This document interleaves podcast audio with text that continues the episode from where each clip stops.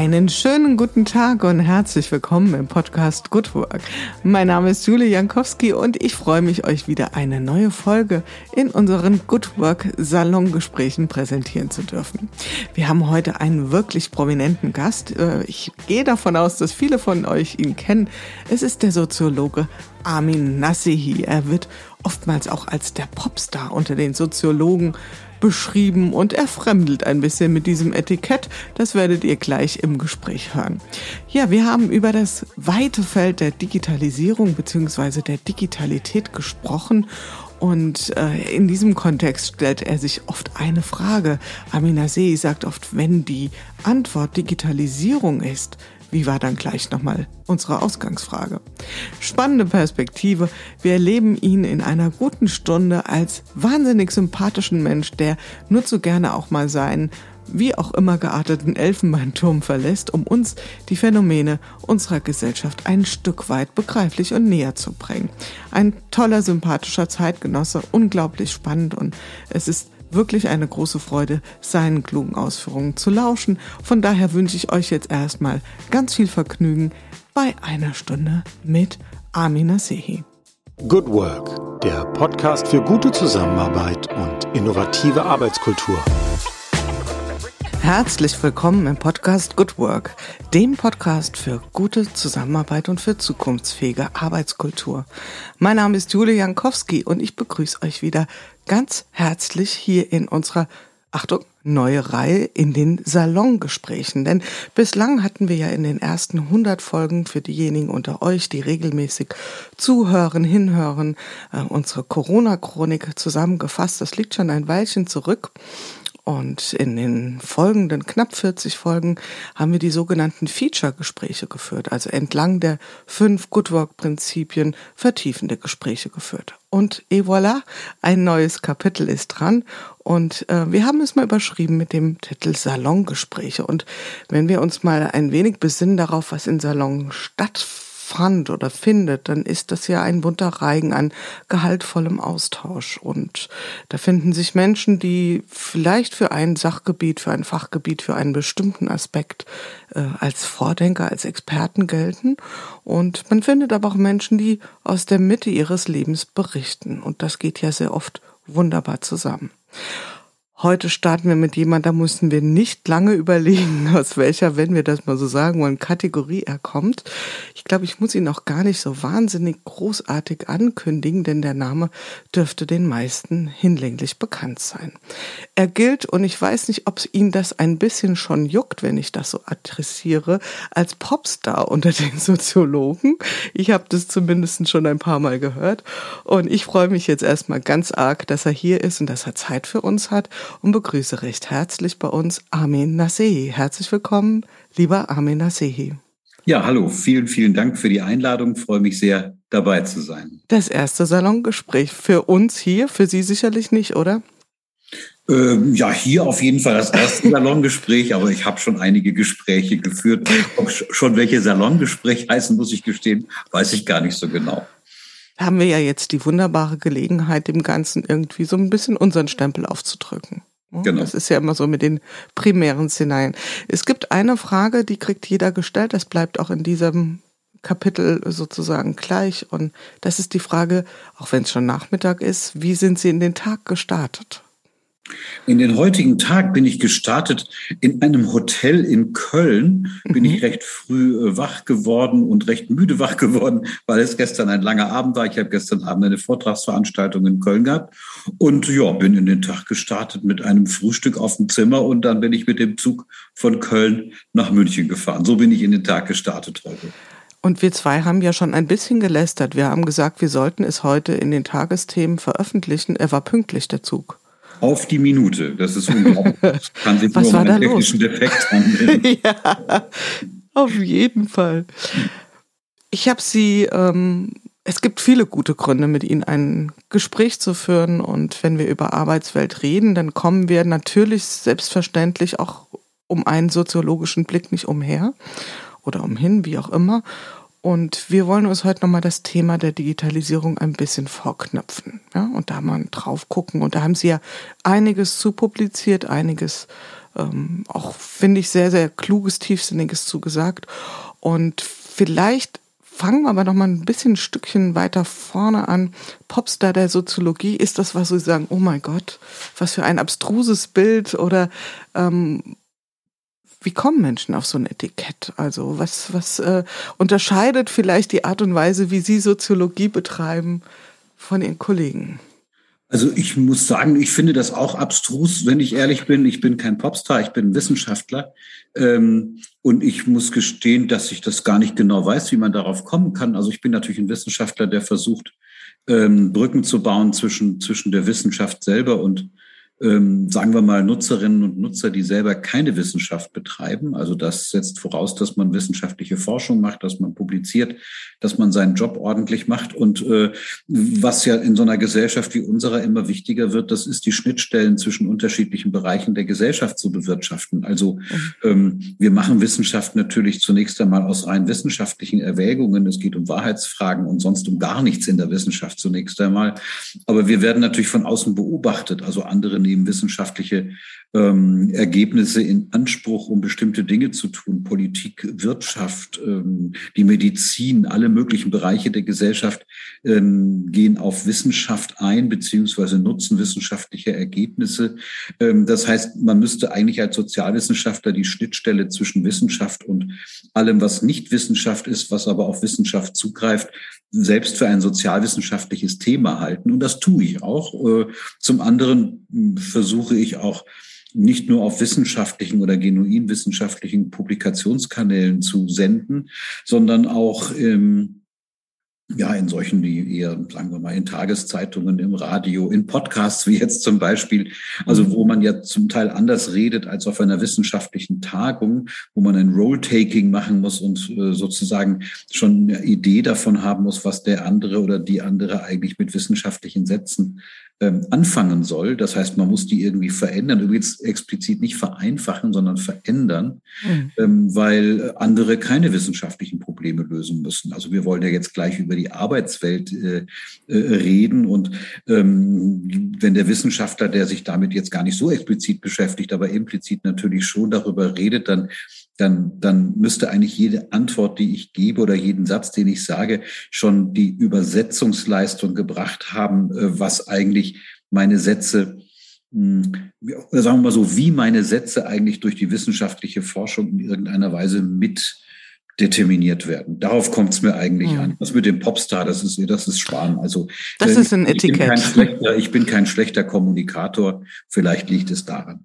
Ich glaube ganz bestimmt und ich äh, fand den Punkt auch sehr schön, was Sie gesagt haben, äh, dass Sie aus meiner Sicht zumindestens das Thema Wissenschaft, das sozialwissenschaftlich ist ja auch ein Stück weit meine Heimat, ohne dass ich mich da irgendwie vergemeinschaften will mit Ihnen, ähm, dass Sie es tangibel machen für ein Publikum von Menschen, die vielleicht das in ihrem jeden Tag nicht unmittelbar spüren. Naja, das ist ja eines der Grundprobleme moderner Gesellschaften. Also wir tun ja immer so, wir, wir, haben diesen Begriff Gesellschaft, der, der uns ja meistens schon aufs Glatteis führt, als sei das eine Einheit. Eine Gesellschaft besteht vor allem aus sehr unterschiedlichen Perspektiven, aus sehr unterschiedlichen Bereichen. Ich würde in meiner Theoriesprache sagen, aus unterschiedlichen Funktionssystemen, aus unterschiedlichen Problemlösungstools, äh, die eigentlich nicht zueinander passen. Und ähm, die muss man irgendwie miteinander kompatibel machen, ja. Und deshalb, deshalb interessiert es mich natürlich schon sehr, wie man, wie man diese Übersetzungsleistungen äh, tatsächlich vornimmt. Also was, was sich eigentlich sozusagen wiederum in der Rückwirkung ändert für einen Wissenschaftler, zumindest für einen Sozialwissenschaftler, wenn er feststellt, ähm, ja, wie soll man sagen, dass, dass die, zu denen man spricht, selber darauf reagieren. Ja, also das ist ja sozusagen, wir haben es ja mit einem widerständigen Gegenstand zu tun. Die Gesellschaft ist ein sehr widerständiger Gegenstand, den kann man nicht einfach so äh, verändern. Man kann nicht die Leute wie Zinnsoldaten hin und her verschieben, wie auf einem, äh, wie auf einem irgendwie Modell oder so etwas, sondern, sondern alles, was wir als Kommunikation versuchen, reagiert selbst wiederum auf uns. Und dieser wechselseitige Prozess, das ist eigentlich das, was mich interessiert. Und was auch dann die Motivation dafür ist, ähm, nicht nur in den traditionellen Kommunikationskanälen der Wissenschaft unterwegs zu sein, also einen Fachaufsatz zu schreiben, äh, der hauptsächlich von Fachkolleginnen und Kollegen gelesen wird. Das ist gewissermaßen die Bedingung der Möglichkeit, all das andere überhaupt zu machen. Aber ähm, es ist eben nur eine Möglichkeit, als Wissenschaftler aktiv zu sein. Ich mache auch Beratung, ich mache auch, ähm, ja, wie soll man sagen, also nicht nur Verkündigung nach außen, sondern ich versuche die Illusion zumindest zu haben, dass manche der wissenschaftlichen Ergebnisse, die ich so mit mir herumtrage, anderen dabei helfen können, ihre Probleme zu lösen. Das wäre sozusagen der Königsweg. Auf jeden Fall. Und damit sind sie ja auf sehr unterschiedlichen Bühnen auch wirksam. Und das finde ich einfach auch mal schön, das zu beleuchten und da auch mal so ein griffiges Bild davon zu bekommen. Und wenn man sich, ähm, Sie haben eben auch gesagt, wir werden dabei beobachtet, was wir tun. Das fand ich dann insofern spannend, weil ja Ihr Job ja auch ist. Äh, ich sag mal Job ein wenig äh, platt zu beobachten. Also beim Beobachten beobachtet und, ähm, und diese Erkenntnisse bringen Sie ein in den Diskurs. Ähm, wir reden hier auch oft über Subsysteme, verschiedene, kann man, ist eine Definitionssache, ob man über Subsysteme oder Funktionssysteme spricht. Ich glaube, ähm, wir sind uns da einigermaßen einig. Ja. Und da können wir vielleicht später auch nochmal drauf eingehen. Erleben Sie denn wirklich noch so harte Grenzen zwischen Subsystemen wie Arbeitswirklichkeit auch unter Widerstellen, dass es eine Arbeitswirklichkeit gibt, was ja natürlich nicht so ist, dem ges gesamtgesellschaftlichen Geschehen, das, was in den Unternehmen passiert. Ist es so, dass wir da so harte Grenzen haben oder ist das sowieso eine irrige Vorstellung? Ja, das ist die Frage, über welche Aggregationsebene wir eigentlich reden. Also es gibt harte Grenzen zwischen Funktionssystemen, die könnten gar nicht härter sein. Ja, wer ein politisches Problem lösen will, muss ganz andere Mittel verwenden als jemand, der ein ökonomisches Problem lösen will oder ein wissenschaftliches Problem lösen will. Bei Wissenschaft geht es eigentlich nur um Wahrheitsfragen. Bei ökonomischen Fragen geht es darum, zahlungsfähig zu bleiben. Bei politischen Fragen geht es darum, Mehrheiten zu organisieren, ja, um die plausibel zu machen. Aber das ist ja auf einer hohen, hohen Aggregationsebene gesprochen. Ähm, auf den Ebenen sozusagen institutioneller Lösungen, ja, kommen, kommen ja all diese Dinge zusammen und äh, die sind natürlich außerordentlich fließend und so. Also man kann ja wenn man, wenn man zum Beispiel über so eine Institution wie, wie die Arbeitswelt redet, die ich nicht als Subsystem beschreiben würde, sondern das ist eine, das sind ja institutionelle Lösungen ganz unterschiedlicher Natur. Ja, die Arbeitsplätze unterscheiden sich, ob ich ein Programmierer bin oder ein Maurer. Das macht schon irgendwie einen großen Unterschied aus, mhm. äh, was ich da eigentlich tue und wie mein Arbeitsplatz aussieht. Aber empirisch ist es ja durchaus interessant, wer muss eigentlich mit welcher Form von Arbeit an welcher Stelle welches Problem lösen. Also das würde ich eigentlich die als die, die, die, das Unterscheidungsmerkmal, das Distinktionsmerkmal von Arbeit beschreiben. Also Arbeit versucht ja immer in der Welt was zu verändern. Das ist ja eigentlich so die, der, der, der, die Grundlage dessen, was wir Arbeit nennen. Das muss nicht Erwerbsarbeit unbedingt sein, aber es ist irgendwie, wir tun etwas und es soll eine Wirkung haben. Das, mhm. das ist Arbeit. Man könnte jetzt noch mit einem physikalischen, äh, mit einer physikalischen Definition kommen, die gar nicht so weit weg ist davon. Und ähm, äh, das wird sehr unterschiedlich organisiert. Klar, das hat auch unterschiedliche unterschiedliche Kulturbedeutungen. Die hat, das hat unterschiedliche Wertigkeiten. Das wird unterschiedlich bewertet. Das wird zum Teil ungerecht bewertet. Das hm, soll, wenn es ökonomische Arbeit ist, Wertschöpfung produzieren. Das soll, wenn es andere Form von Arbeit ist, eine andere Form von Sinnhaftigkeit produzieren. Also äh, Ihre Frage war, ob die Grenzen fließend sind. Also ich glaube, meine Antwort zeigt das ziemlich genau. Die sind sehr fließend. Man muss empirisch genau hingucken. Also wer sagen würde, die Arbeitswelt ist heute sowieso, sowieso, sowieso, unterschreitet natürlich die Möglichkeiten dessen, was man sich empirisch angucken kann. Deshalb muss man mal fragen, was, was sich denn eigentlich an grundlegenden Fragen geändert hat und wie vielfältig Arbeitsformen und Arbeitswelten eigentlich sind. Und was mir ganz wichtig ist, also man kann natürlich, dass ich nehme an, dass Sie das äh, aus Ihrer Perspektive auch so sehen. Es geht nicht nur um Erwerbsarbeit, sondern es geht um die überhaupt die Frage, ja, was, was bedeutet das eigentlich zu arbeiten? Hm. Und ich glaube, das ist ja eine Frage, da haben Sie absolut recht, das ist ja eine Frage, die wir uns immer schwerer auch für uns selbst persönlich ähm, beantworten können. Also wir erleben ja da ähm, intraindividuell eine Entgrenzung, aber wenn wir auf die Gesamtheit der Gesellschaft anschauen, können wir schlechterdings unterstellen, dass es nur Erwerbsarbeit gibt und alles andere keine Arbeit ist. Ja, ja spannend ist ja, dass wir, dass wir ja bis heute ja also in einer Gesellschaft leben, in der das erste, was wir über Menschen erfahren, von denen wir nichts wissen, ist ihr Beruf oder ihre Ausbildung oder ihre Tätigkeit. Also das hat, hängt immer mit Arbeit zusammen. Ja, also ich werde, ich werde selten, wenn ich vorgestellt werde, vorgestellt als, äh, als ähm, äh, Mann, der für sein Gewicht zu klein ist oder äh, als Schalke-Fan oder, oder irgendwie so etwas, ja, was, was, was alles auch stimmt, sondern es wird gesagt, na, der ist Soziologe, ja, und, und ähm, äh, da, damit ist noch nicht viel gesagt. Man könnte als Soziologe auch auf ganz, in ganz unterschiedlichen Arbeitsfeldern arbeiten, aber man würde auch sagen, das ist ein Soziologe an der LMU in München. Und, und das kennen wir eigentlich bei fast überall, ja, wenn wir Leute kennenlernen, spätestens der dritte oder vierte Satz hat irgendwie etwas damit zu tun, ja, was machst du denn eigentlich mhm. so? Ja, also ich bin Polizist, ich bin Lehrer, ich bin äh, dies oder das oder jenes. Das ist doch eigentlich sehr interessant, dass das die vielleicht nicht die wichtigste Information, aber die, ja, die, also die erwartbarste Information ist, die wir über jemanden haben. Und das ist meistens Erwerbsarbeit. Ne? Also das muss man klar sagen. Also das würde ich genauso unterschreiben. Ich hätte sogar gesagt, Platz eins. Ja, wenn ich jemanden kenne, was machst du? Und damit ist auch ganz klar gesagt, wie du siehst, ich schneide gerade Kartoffeln. Ja, dann, was machst du? Impliziert immer, welcher Form von Erwerbsarbeit gehst du nach? Und da sind ja auch die Reaktionen immer ganz spannend, wenn dann vielleicht nicht so was Erwartbares kommt. Also, ja, wenn jemand sagt, ähm, irgendetwas sagt, was vermuten lässt, dass seine oder ihre Identität nicht maßgeblich davon abhängt, was die Erwerbsarbeit ist.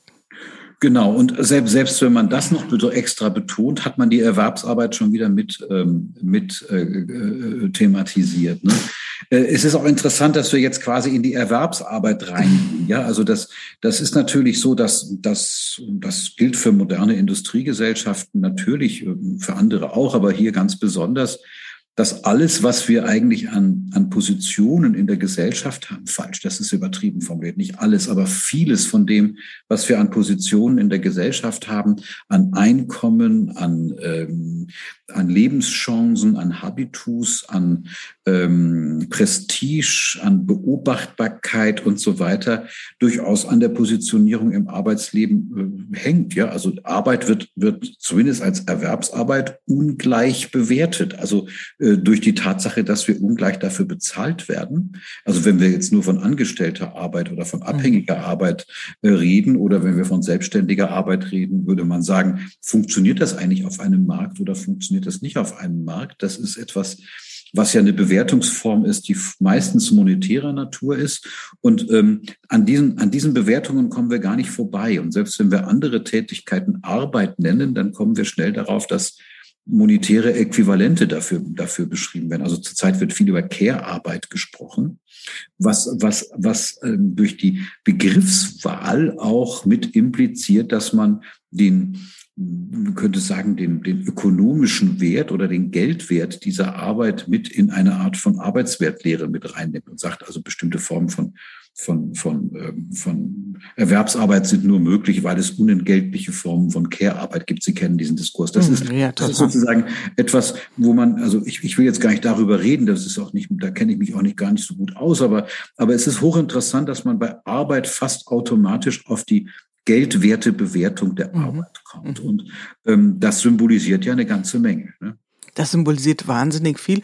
Und äh, da könnten wir jetzt tatsächlich sehr schön abspringen in Richtung auch bedingungsloses Grundeinkommen. Das liegt ja schon, dieser Ball liegt ja quasi zwischen uns beiden jetzt schon fast in der Luft. Ich greife ihn jetzt an der Stelle bewusst mal nicht auf, ähm, weil wir dann ja sehr schnell auch an der Diskussion werden, was ist überhaupt Wertschöpfung? Ja, wo findet die statt? Und mm, eine harte Diskussion. Ähm, oder auch nicht hart. Ähm, ich versuche nochmal so ein bisschen zurückzukommen zu unserem Thema, was wir uns ja beide für heute vorgenommen haben, die Digitalisierung. Und ähm, meine Fantasie geht dahin, dass man als Soziologe ja sehr gerne, wie Sie es ja auch schon angedeutet haben, beobachtet Phänomene in der Gesellschaft, in Funktionssystemen beobachtet und die aufgreift, die untersucht. Und ich sag mal, Digitalisierung ist ja als Phänomen oder sagen wir vielleicht lieber Digitalität, eine angestrebte Digitalität, ein Phänomen, um das wir nicht drumherum kommen. Also man könnte jetzt sagen, ähm, aus Ihrer Sicht gesprochen, eine professionelle Zwangsläufigkeit, sich damit zu beschäftigen?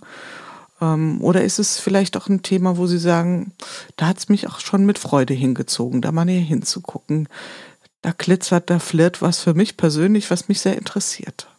Naja, ich, also wenn ich jetzt als Forscher rede oder als, als Soziologe rede, würde ich sagen, also mich hat, mich hat an der Digitalisierung und interessiert an der Digitalisierung oder Digitalität, wie Sie richtigerweise sagen, äh, zunächst einmal die Kulturbedeutung davon. Also ich habe so eine Art von, von wie soll man sagen, Technik, techniksoziologische Intuition, sich die Frage zu stellen, warum sich eigentlich eine bestimmte Leittechnik in der Gesellschaft durchsetzt. Das liegt ja mhm. nicht an der Technik selbst, sondern das liegt daran, dass offenbar diese Art von Technik ein bestimmtes Problem löst.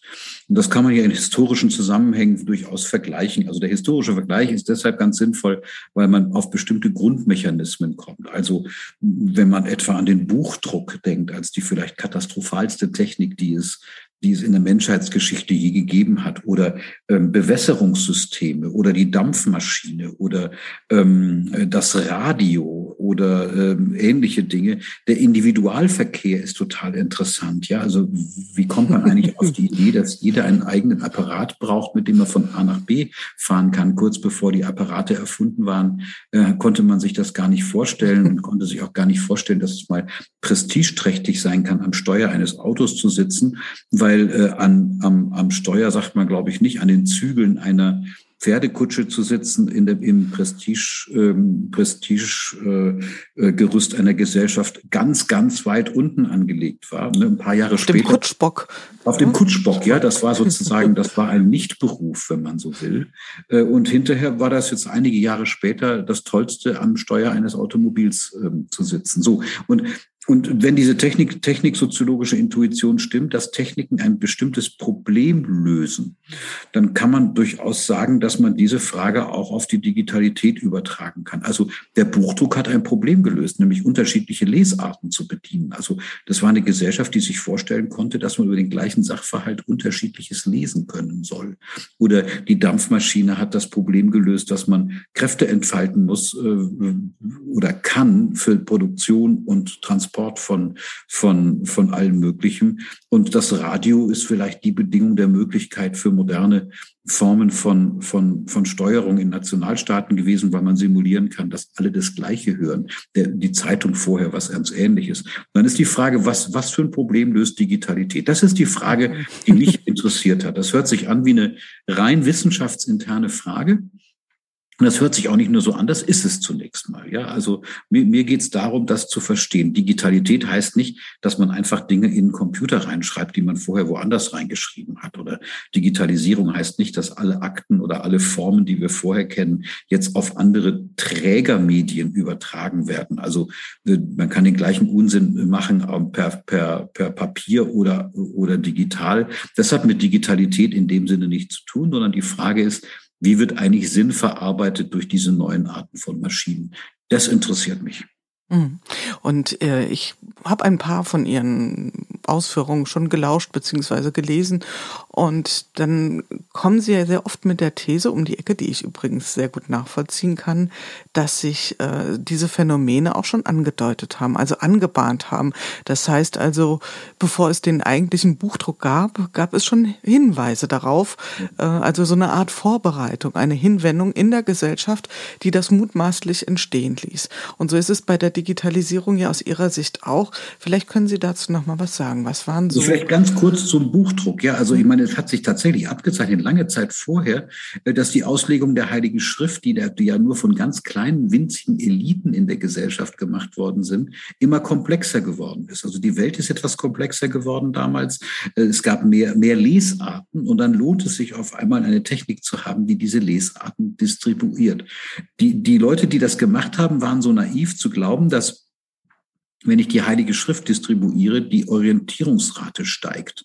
Interessanterweise hat das Gegenteil natürlich stattgefunden, ja, weil man dann auch die Kritik der Heiligen Schrift sich neben die Bibel ins äh, Regal stellen konnte. Es ist ein Lesepublika entstanden, mit denen vorher kein Mensch gerechnet hat. Es konnten Leute lesen und schreiben, die vorher nicht lesen und schreiben konnten und so weiter und so weiter. Bei der Digitalität ist es ähnlich. Also man hat spätestens im 19. Jahrhundert, zum Teil ein bisschen früher, damit begonnen, äh, mit Durchschnittswerten zu rechnen, Daten zu erheben, äh, also zum Beispiel zu berechnen, wie breit die Kanalisation einer Großstadt sein muss, damit hygienische Verhältnisse herrschen. Das ist gar nicht so einfach zu berechnen. Also man muss dafür wissen, wie eigentlich das Durchschnittsaufkommen von, von, von Fäkalien, das Durchschnittsaufkommen von Wasser, das Durchschnittsaufkommen von der Anzahl von Personen in bestimmten Stadtvierteln mit bestimmten soziodemografischen Merkmalen und bestimmten Produktionsformen eigentlich aussieht, um berechnen zu können, wie breit die Kanalisation von Paris oder Brüssel oder ähnlichem, da hat das sehr stark angefangen, sein muss. Oder man musste berechnen, wie viel Weizen muss ähm, um, um eine Stadt herum angebaut werden, damit jeder morgens zwei Semmeln bekommen kann oder Brötchen, sagt man dann, äh, bekommen kann. Oder man hat stehende Heere gehabt und musste organisieren, wie viel Kommissbrot man eigentlich braucht, ja, oder äh, wie viel, wie viel Munition man vorhalten muss, äh, damit die Kanonen auch gefüttert werden können. Wir haben die Diskussion gerade über die Frage, dass es Gepard-Panzer gibt, aber keine Munition dafür. Man hat ein Bildungs Bildungssystem, das entsteht, ja, die Schulpflicht entsteht. Man muss berechnen, wie viele Lehrpersonen man eigentlich braucht, um das Ganze zu machen. Und ich könnte jetzt noch zig andere mhm. Beispiele nennen. Und das ist ja eigentlich das Material, mit dem man anfängt, digital zu denken. Und dieser, dieser Computer, der dann so in den 1930er, 40er Jahren erfunden wurde, ähm, der hat dabei geholfen. Im Prinzip hat er zunächst etwas, was man vorher auch schon gemacht hat, hm, ziemlich befeuert. Die Leute, die den Computer erfunden haben, die haben keine Ahnung davon gehabt, dass man diese Dinge damit machen wird. So ähnlich wie, wie also sozusagen beim Buchdruck auch die Leute vorher sich nicht vorstellen konnten, dass auf einmal eine Lesegesellschaft entsteht, in der die Leute irgendwann gesagt haben, für die Heilige Schrift interessiere ich mich am allerwenigsten, sondern für die Romane und die Pornografie, die ich dafür kaufen kann. Pornografie war übrigens interessanterweise eine der frühesten Dinge im Buchdruck, mit denen man Geld verdienen konnte. Das ist schon total erstaunlich, wenn man sich heute anguckt, dass das mit der, mit der Computertechnik hm, sagen wir mal, die, die, die, die technische Potenz dieser Geräte, was was visuelle Darstellung angeht, äh, eine Anwendung ist, die Spielanwendung ist, äh, befördert wird. Ja, also die, die Grafikkarten sind deshalb so gut geworden, weil die Spiele komplexer geworden sind. Dann denkt man auch, dafür ist es gar nicht mhm. erfunden worden. Aber die Gesellschaft nutzt das sozusagen, weil man jetzt auf einmal Dinge berechnen kann, mit denen man diese Sachen machen kann. Das ist das total Spannende an der Digitalität, dass da eine Technik da ist, deren Denkungsart schon vorher da war. Und daraus sind dann Formen entstanden zum Beispiel ästhetische Formen, zum Beispiel Formen der Forschung, Formen der Berechnung und interessanterweise auch Formen der Arbeit und der Wertschöpfung, an die man vorher gar nicht gedacht hat. Mhm. Ähm, und daran denken viele Leute nicht, wenn es um Digitalisierung geht, dass das vor allem hm, ja, wie soll man sagen, eine Quelle von Wertschöpfung ist für Geschäftsmodelle, die man ohne Digitalität gar nicht haben könnte, die genau mit der Denkungsart zusammenhängen, der Mustererkennung, die man vorher hatte, um rauszukriegen, wie viel Kommissbrot braucht eine Armee. Ja, und man lässt ja damit im Prinzip, wie Sie das wunderbar ausgeführt haben, äh, entlässt einen Geist aus der Flasche, von dem man gar nicht weiß, welche Form er noch annehmen wird. Ja? Genau. Wir haben vielleicht die Zutaten für den Geist irgendwie in die Flasche reingestopft, aber der ernährt sich von sich selbst und wird vielleicht dann größer oder vielleicht in dem Umgang mit dem Geist ähm, nimmt er neue Formen an. Ja, das hört sich fast ein bisschen negativ an, weil man mhm. das Beispiel ja dafür verwendet. Ich meine, was heißt, das ist ja auch sehr kreativ. Ja, das gibt eine Kombination von Möglichkeiten. Also wie, wie gesagt, deshalb ist der Buchdruck so ein tolles Beispiel dafür. Der Buchdruck hat es eigentlich erst ermöglicht, dass es Kritik geben kann, äh, dass, dass, dass wir, dass wir kontrovers über Fragen diskutieren, dass es informierte Öffentlichkeiten gibt. Und die Digitalität ist etwas, was uns Mustererkennung ermöglicht. Ja, also mit dieser Mustererkennung können Sie genauso gut ähm, äh, wie soll man sagen, also äh, Verbrechen begehen, ja, indem sie, indem sie rauskriegen, äh, wie, wie man ein, einbrechen kann in Datenbanken und ähnliches. Dafür brauchen sie nämlich digitale Mittel. Aber sie können damit auch zum Beispiel, ich glaube, vieles von dem, was wir mit dem Klimawandel haben, mit Energieverteilung und so weiter, das wird nur mit digitalen Mustererkennungsmöglichkeiten bewältigbar sein. Also so eine Gesellschaft, die, die trifft dann auf den Eigensinn der Techniken, die sie selber produziert nicht nur der Techniken, auch anderer Strukturen. Und deshalb ist diese Gesellschaft sozusagen so tief in sich, in ihrer Struktur digital, dass sich die Frage, Sie haben es ja gerade selber angedeutet, gar nicht stellt, ob man digitale Lösungen ähm, wählt oder nicht. Die spannende Frage ist, was für digitale Lösungen mhm. für welche Probleme? Mhm. Ja, und es gibt ja den berühmten Spruch, dass die Disruption erst bei seiner Anwendung und Verwendung entsteht. Ja, also das entsteht ja. ja nicht durch das Tool selbst. Und zu dem Aspekt, was Sie eben so ein bisschen touchiert haben, der Kulturkritik kommen wir gleich noch. Ähm, das kann man ja auch so und so in beide Richtungen sehen. Aber im Grunde, wenn sich das nochmal so zusammenfasst, ist ja schon der Init oder eine Initialzündung das Thema der Daten der Information. Ja? Und wenn wir die irgendwie vorhalten wollen oder berechnen wollen, dann stoßen wir ja, wenn wir das, ich sage jetzt mal, mit äh, Bleistift und Papier äh, vorangehen, irgendwann unsere Skalierungsgrenzen. Ich muss da gerade dran denken, ähm, mein Vater war Schulleiter an einer Schule mit tausend Schülern und was ihm ein echtes Dorn im Auge war, einerseits, andererseits aber auch wieder äh, eine große Nuss und ihn auch äh, irgendwie gereizt hat, war, den Stundenplan zu erstellen. Und das war, ich rede hier von den 70er Jahren, also das war noch nicht EDV getrieben, noch nicht digitalisiert, sondern wirklich mit kleinen Steckkärtchen, also mit, mit Symbolen. Und dann standen die an dieser Riesenwand. Und das hatte zur Folge, dass er mindestens drei bis vier Wochen der großen Sommerferien vor dieser großen Wand mit seinem Team davor stand und gesteckt hat. Unter der Maßgabe, es darf also niemand, keiner der Schüler eine Freistunde haben und niemand in den Nachmittagsunterricht. Und ich erinnere mich, dass er damals gesagt hat, mehr als 1000 Schüler würden wir so auch gar nicht hinkriegen.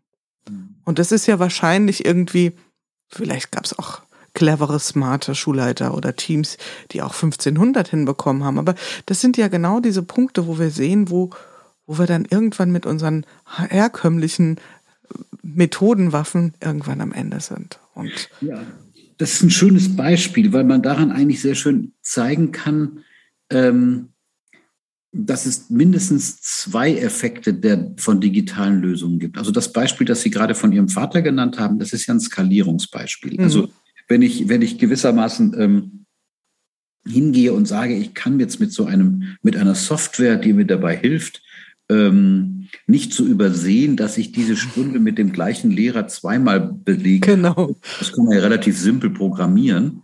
Ähm, dann, dann habe ich einen Skalierungseffekt, der es mir ermöglicht, das vielleicht auch für 3000 oder 5000 Schüler zu machen. Aber an der prinzipiellen Verarbeitung von Sinn ändert das zunächst mal gar nichts. Nee. Das ist nur eine Skalierung. Ein, ein Mengenaspekt, das ist, ein, das ist ein mhm. Aspekt, der, der die Dinge effizienter oder effektiver macht. Das heißt, es ist noch keine qualitative Veränderung. Spannend ist, hm, ab wann das eigentlich eine, eine, qualitative Veränderung ist. Also was ich vorhin sagte, es gibt zwei Aspekte. Also wo passiert da eigentlich etwas, was man mit natürlichem Bewusstsein nicht mehr machen kann? Und das wären so Anwendungen wie zum Beispiel Regelmäßigkeiten in Datensätzen, in Clusteranalysen oder ähnlichem herauszubekommen, die man mit natürlichem Bewusstsein nicht hinkriegen würde.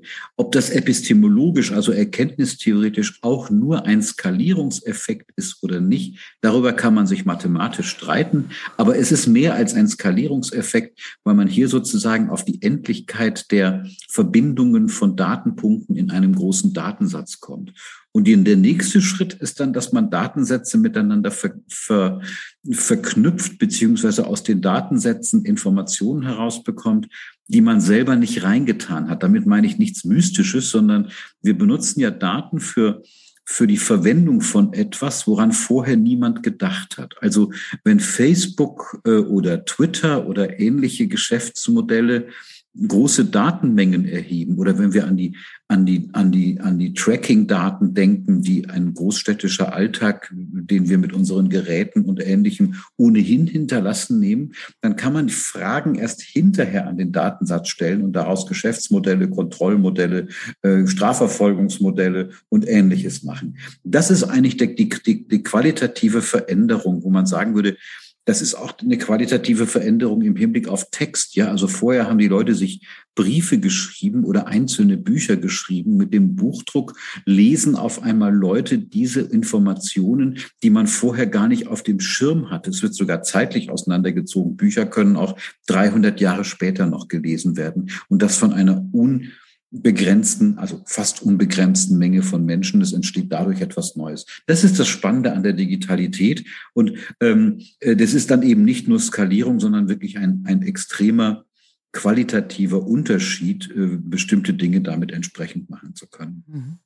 Ich würde da gerne auch später nochmal drauf eingehen, denn das Thema Daten ist ähm, insofern ja spannend, weil das ja erst die Eintrittspforte ist in das Thema Erkenntnis. Also da braucht es ja noch etwas dazwischen. Ja, nur eine Vorhandensein von einem Daten, von einer Datenmenge von Informationen ist ja noch längst keine Erkenntnis und schon dreimal kein Wissen und ähm, noch viel weniger eine Inspired Action oder Handlung. Wenn wir das große Phänomen der Digitalisierung anschauen, ähm, haben uns ja jetzt schon so ein bisschen rangetastet, bisschen rangerobbt, ja, weil es ist schon, ähm, sagen wir mal, Vorzeichen gab ähm, für Digitalisierung. Gab es denn innerhalb dessen, was wir jetzt so als eine Digitalisierung bezeichnen würden, wir unterscheiden ja hier heute in der Folge zwischen dem Prozess der Digitalisierung und der Digitalität. Aber bleiben wir mal bei der Digitalisierung. Gibt es denn für Sie tatsächlich Phänomene, wo Sie sagen würden, das ist sowas wie ein davor, danach Erlebnis gewesen, eine Einführung einer Basistechnologie, die wirklich in so, wie so eine Art Sprunginnovation, der Begriff wird Ihnen ja geläufig sein, wo wir sagen, da, da sehen wir schon, da hat sich was, ich greife das Wort nochmal auf, qualitativ komplett verändert? Also ich bin sehr skeptisch, wenn man von Sprunginnovation redet. Das ist auch manchmal ein Beobachtungseffekt, ja, dass man sozusagen, dass manche evolutionären Veränderungen auf einmal so sichtbar sind, dass man denkt, es sei eine Sprunginnovation. Ich bin da skeptisch. Ich weiß, das kann man auch anders sehen. Aber es gibt natürlich bestimmte Ereignisse, an denen man das festmachen kann. Also hm, wenn ich, wenn ich mir meine, ich habe das in, in meinem Musterbuch auch, auch mal beschrieben, wenn ich an meine eigene ähm, Tätigkeit, seit ich mein erst allererstes Examen, mein erstes Diplom 1985 gemacht habe, denke, an, also an wie viel qualitativen Veränderungen von digitalen Geräten ich selber beteiligt war, biografisch. Also ich bin wahrscheinlich einer der letzten Jahrgänge, die noch ein Studium gemacht haben, in dem man keine, keinen einzigen Kontakt zu irgendwas Digitalem hatte. Ne? Das, das war wirklich so. Ähm, wir haben schon Mikrofisch eigentlich. Oh für Gott, Mikrofisch. Super, super Technologie. Wir sind von Münster damals nach, nach Bielefeld gefahren, weil es da Mikrofischbibliothek gab. Das gab es in Münster noch nicht, obwohl Münster viel größer war. Ähm, also wenn ich daran denke, dass zum Beispiel, was, was ändert sich für die Textproduktion, wenn es kein Original mehr gibt? Das hört sich jetzt nicht an wie ein wirklich wichtiges Problem, aber, aber das ist auf einmal die, die ästhetische Veränderung eines Textes, der, der auch wenn er inhaltlich unfertig ist, aussieht, als könne man ihn drucken. Das, das ändert das Verhältnis des Autors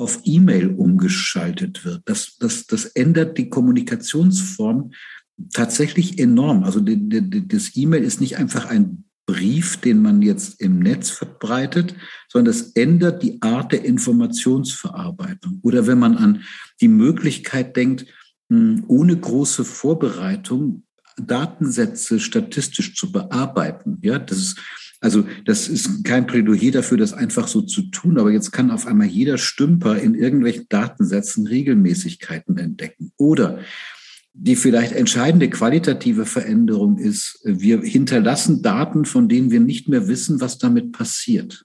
Das hat es vorher in der Form nicht gegeben. Also man hat vorher nicht Blätter vollgeschrieben und hat die irgendwo hingelegt und jemand anders hat was damit gemacht, sondern, sondern jetzt ähm, produzieren wir Daten, die für andere Leute Informationen sind. Also es gibt ja diese schöne Frage der informationellen Selbstbestimmung. Das halte ich für, für ein eine Utopie, oder? In sich. Na, es ist nicht nur eine Utopie, das ist, das ist unmöglich.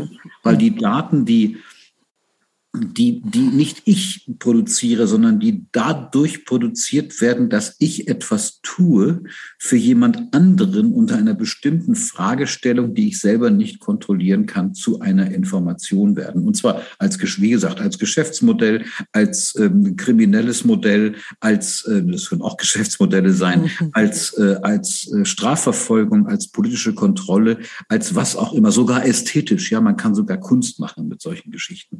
Und das ist eigentlich das Interessante. Das ist vielleicht, äh, es ist keine Sprunginnovation. Man hat vielleicht sogar erst im Nachhinein gemerkt, was das für eine qualitative Veränderung der Sinnverarbeitung in der Gesellschaft ist, dass sich diese Dinge total verselbstständigen. Und, mhm. das, diese, diese tolle Sprunginnovation Buchdruck, ist eigentlich auch erst ein paar Generationen später in, in ihrer katastrophischen Form wirklich sichtbar geworden.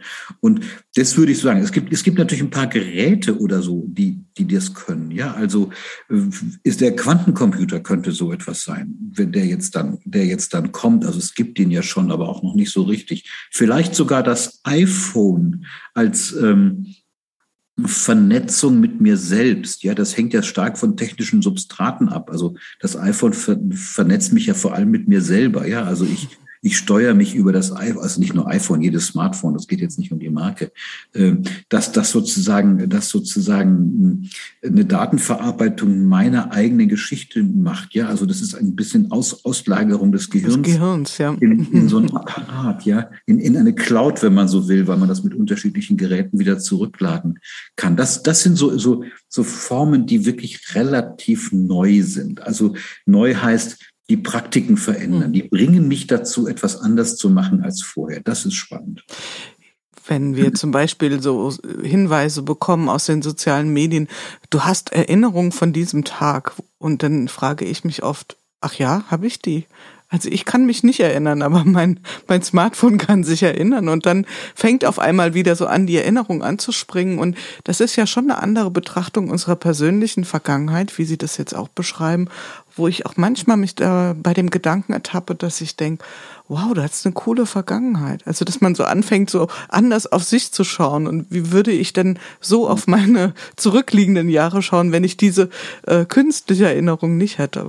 Ja, man, also das, das, das, das Interessante ist, dass man das sowohl unter Aspekten der Kontinuität und der Diskontinuität interpretieren kann. Kontinuierlich, also eine Kontinuität, sagen wir mal so, äh, ist ja gegeben, wenn ich das mit anderen Erinnerungstechniken vergleiche. Das protestantische Tagebuch zum mhm. Beispiel hat das Selbstverhältnis des Menschen verändert. Also die, die Art von Subjektivität, wie wir sie aus Philosophien wie den von Immanuel Kant kennen, ist wahrscheinlich viel stärker als durch Kant durch das Tagebuch ermöglicht worden. Da, da sieht sich jemand als Schöpfer seiner selbst, als Subjekt, weil er es aufschreiben kann, was, was ihn gerade umtreibt und er kann es drei Wochen später wieder lesen.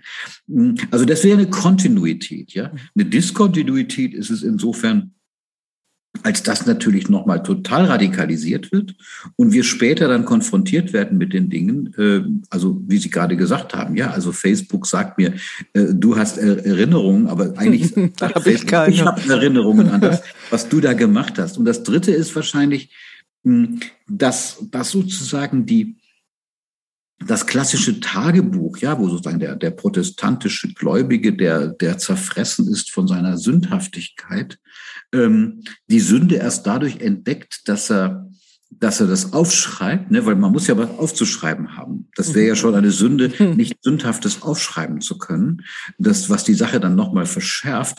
Also das heißt, das Selbstverhältnis ändert sich. Das er, er, erleben wir jetzt in den sozialen Medien auch.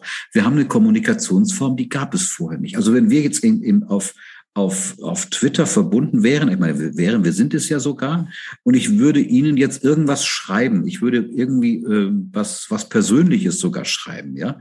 Und das Interessante ist, ich gehe in diesem Sprechakt davon aus, dass andere das mitbeobachten. Also es macht einen großen Unterschied, ob ich Ihnen das sage unter vier Augen oder, oder Ihnen ein E-Mail schreibe, das sonst keiner liest. Jetzt habe ich eine Kommunikationsform, die kann ganz persönlich aussehen aber sie ist eigentlich vor einem Publikum, also vor Dritten mhm. gemacht, die das angucken. Und umgekehrt sind wir jetzt in der Position, wenn wir in soziale Medien gucken, beobachten wir die anderen, wie die sich wechselseitig beobachten.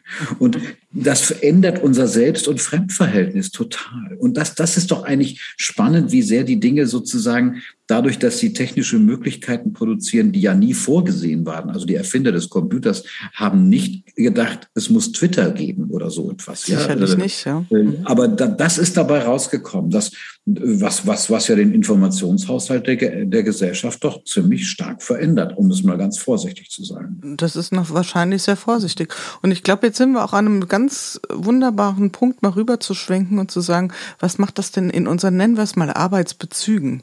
Diese Veränderung. Und bevor wir da auf was ganz Aktuelles kommen, äh, ist jetzt so ein Moment, wo ich eine Frage Ihnen stellen werde, die ich ähm, mir so mal ein bisschen zurechtgelegt habe. Ansonsten ähm, hatten wir uns ja auch verständigt, dass wir unserem natürlichen Gesprächsfluss folgen wollen. Aber diese Frage, ähm, die interessiert mich wirklich von Ihnen, aber auch würde ich sie gerne künftig immer stellen. Nämlich, was war Ihre erste Berührung wie auch immer Sie Berührung interpretieren möchten, mit einer Arbeitsrealität. Also was war, was war so Ihr erstes Erleben, das Phänomen Arbeiten, Erwerbsarbeit an der Stelle, sind wir mal ganz präzise.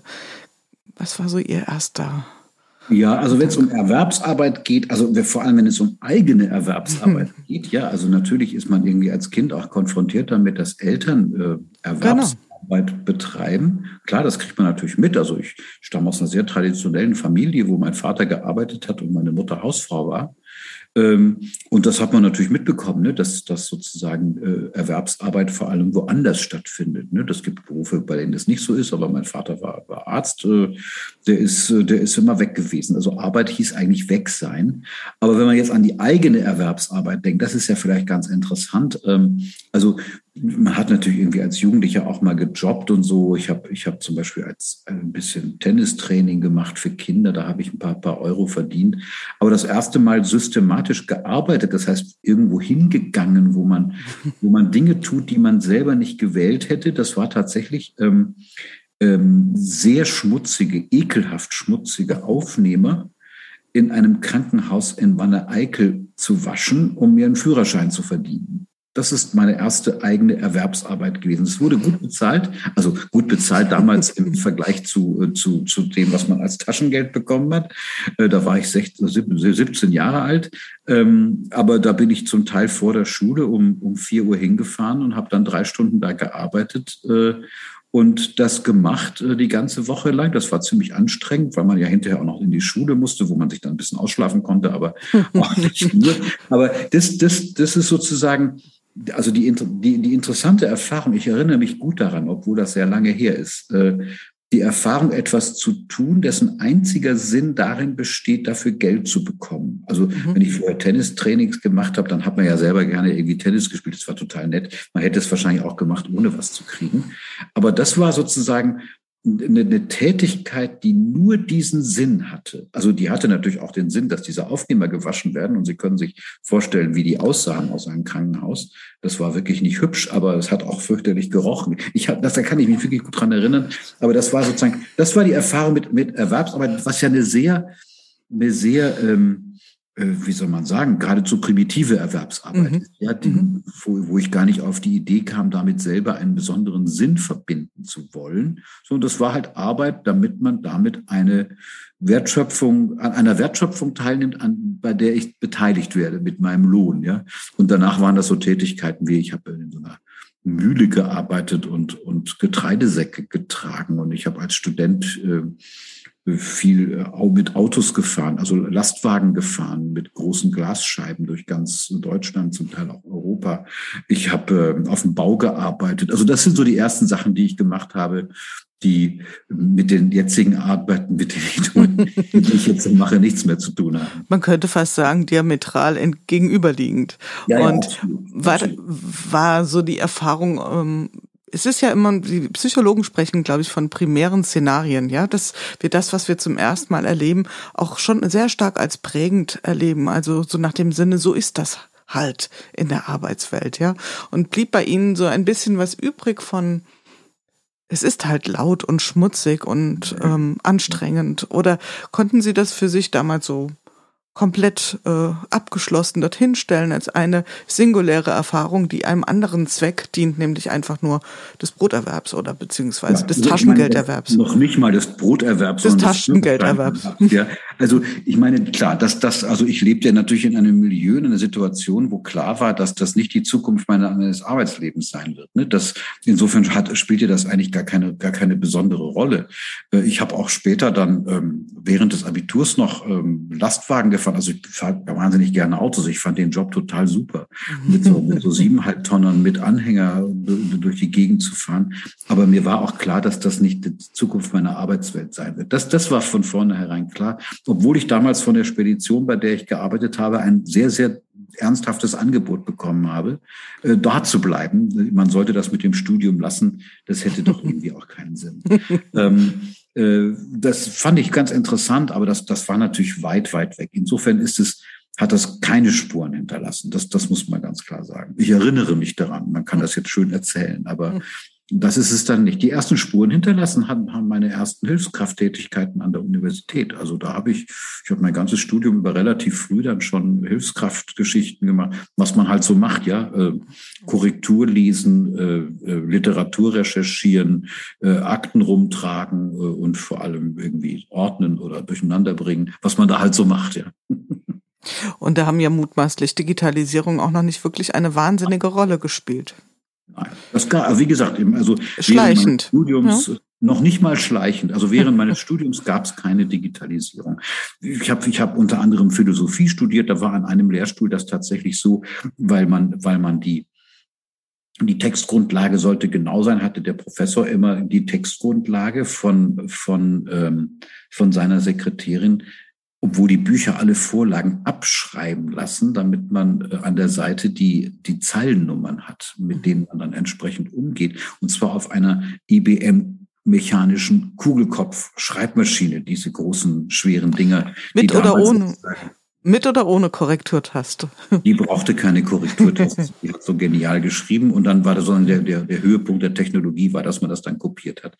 Die, heute, heute würde man sagen, das schreibt man jetzt einmal ab, ja, und, und hat es dann digital oder scannt es sogar ab oder wahrscheinlich kommt niemand mehr auf die Idee, so einen Quatsch zu machen, zumal man in Datenbanken diese Texte eh alle findet und äh, nicht abschreiben muss. Aber, aber das sind sozusagen alles analoge Techniken gewesen. Aber das war, Sie fragten ja sozusagen nach der, nach der Erfahrung mit der Arbeitswelt.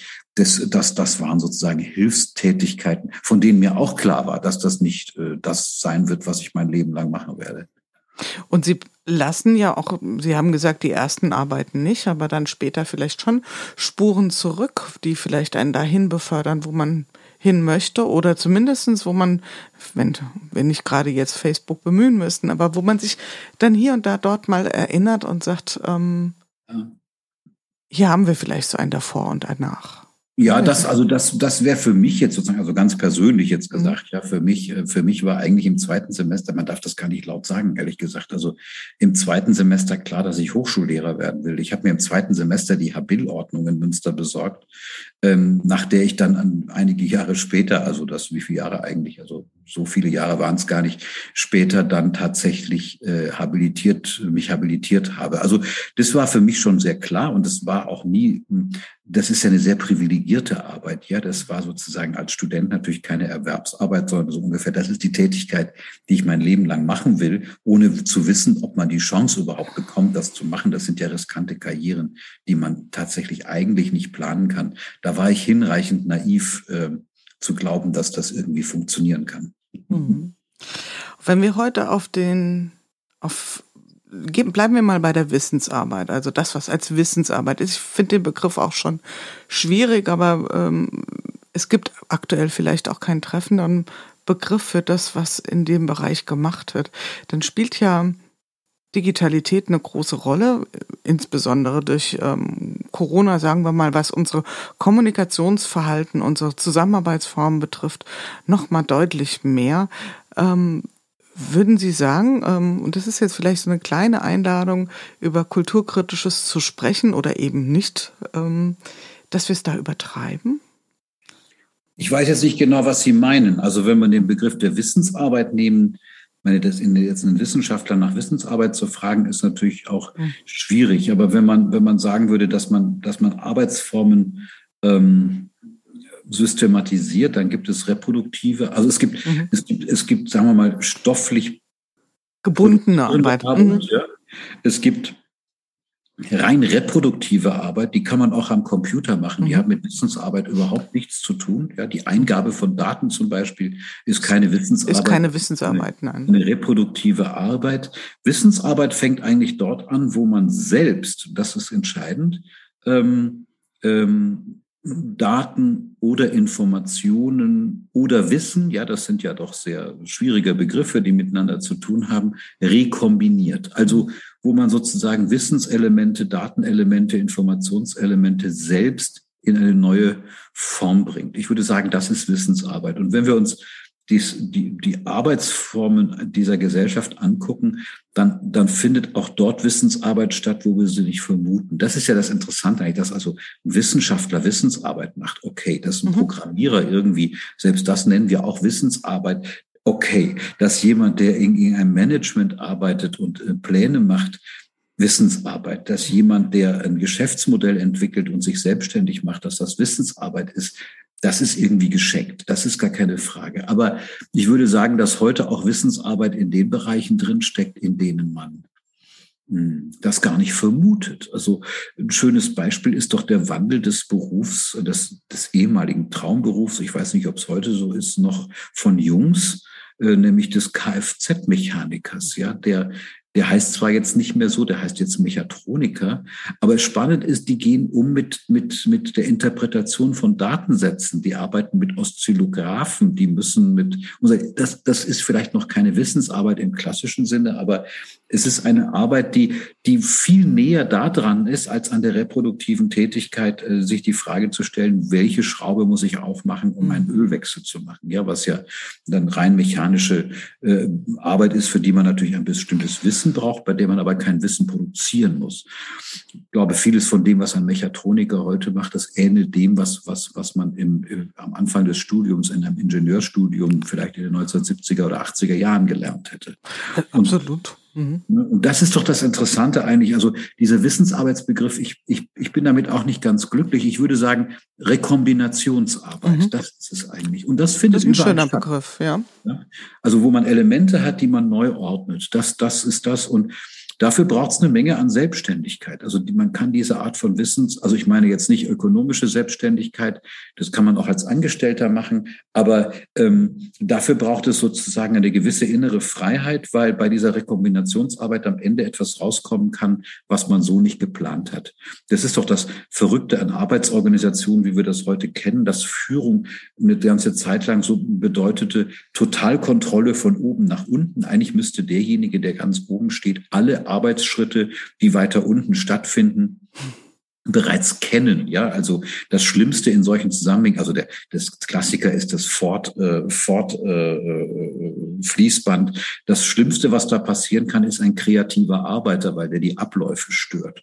Heute erwarten wir von den Leuten in, auf bestimmten Hierarchieebenen, dass sie selbst Lösungen produzieren, die diejenigen, die führen, womöglich gar nicht kennen, was ganz andere Formen von Vertrauen, ganz andere Formen von selbstständiger Arbeit, ganz andere Formen von Autonomie, ganz andere Formen von Verantwortung und ähnlichem voraussetzen, als das in früheren Arbeitsformen der Fall ist. Der Soziologe würde das in dem Begriff der Komplexität zusammenfassen. Also komplex sind Zusammenhänge dann, wenn der nächste Schritt weniger festgelegt ist, als man sich das vorher vorgestellt hat. Und das ist Kreativität. Also wenn ich ein neues Geschäftsmodell entwickle, wenn ich eine neue Lösung entwickle, wenn ich in einem technischen Bereich in der Lage bin, mit funktionalen Äquivalenten vielleicht irgendwie einen Ablauf preisgünstiger zu machen oder schneller zu machen oder besser zu machen, dann ist das Wissensarbeit. Also die Rekombination von Elementen, die nicht streng miteinander gekoppelt sind. Und fangen wir in diesem Bereich der Arbeit gerade erst an zu digitalisieren oder sind wir da so gut wie schon in einer, äh, einer wünschenswerten Digitalität angelangt? Also ich glaube, dass dieses Thema nicht eins zu eins mit Digitalität gekoppelt ist. Also diese Art von Arbeit gibt es auch ohne Digitales. Mhm.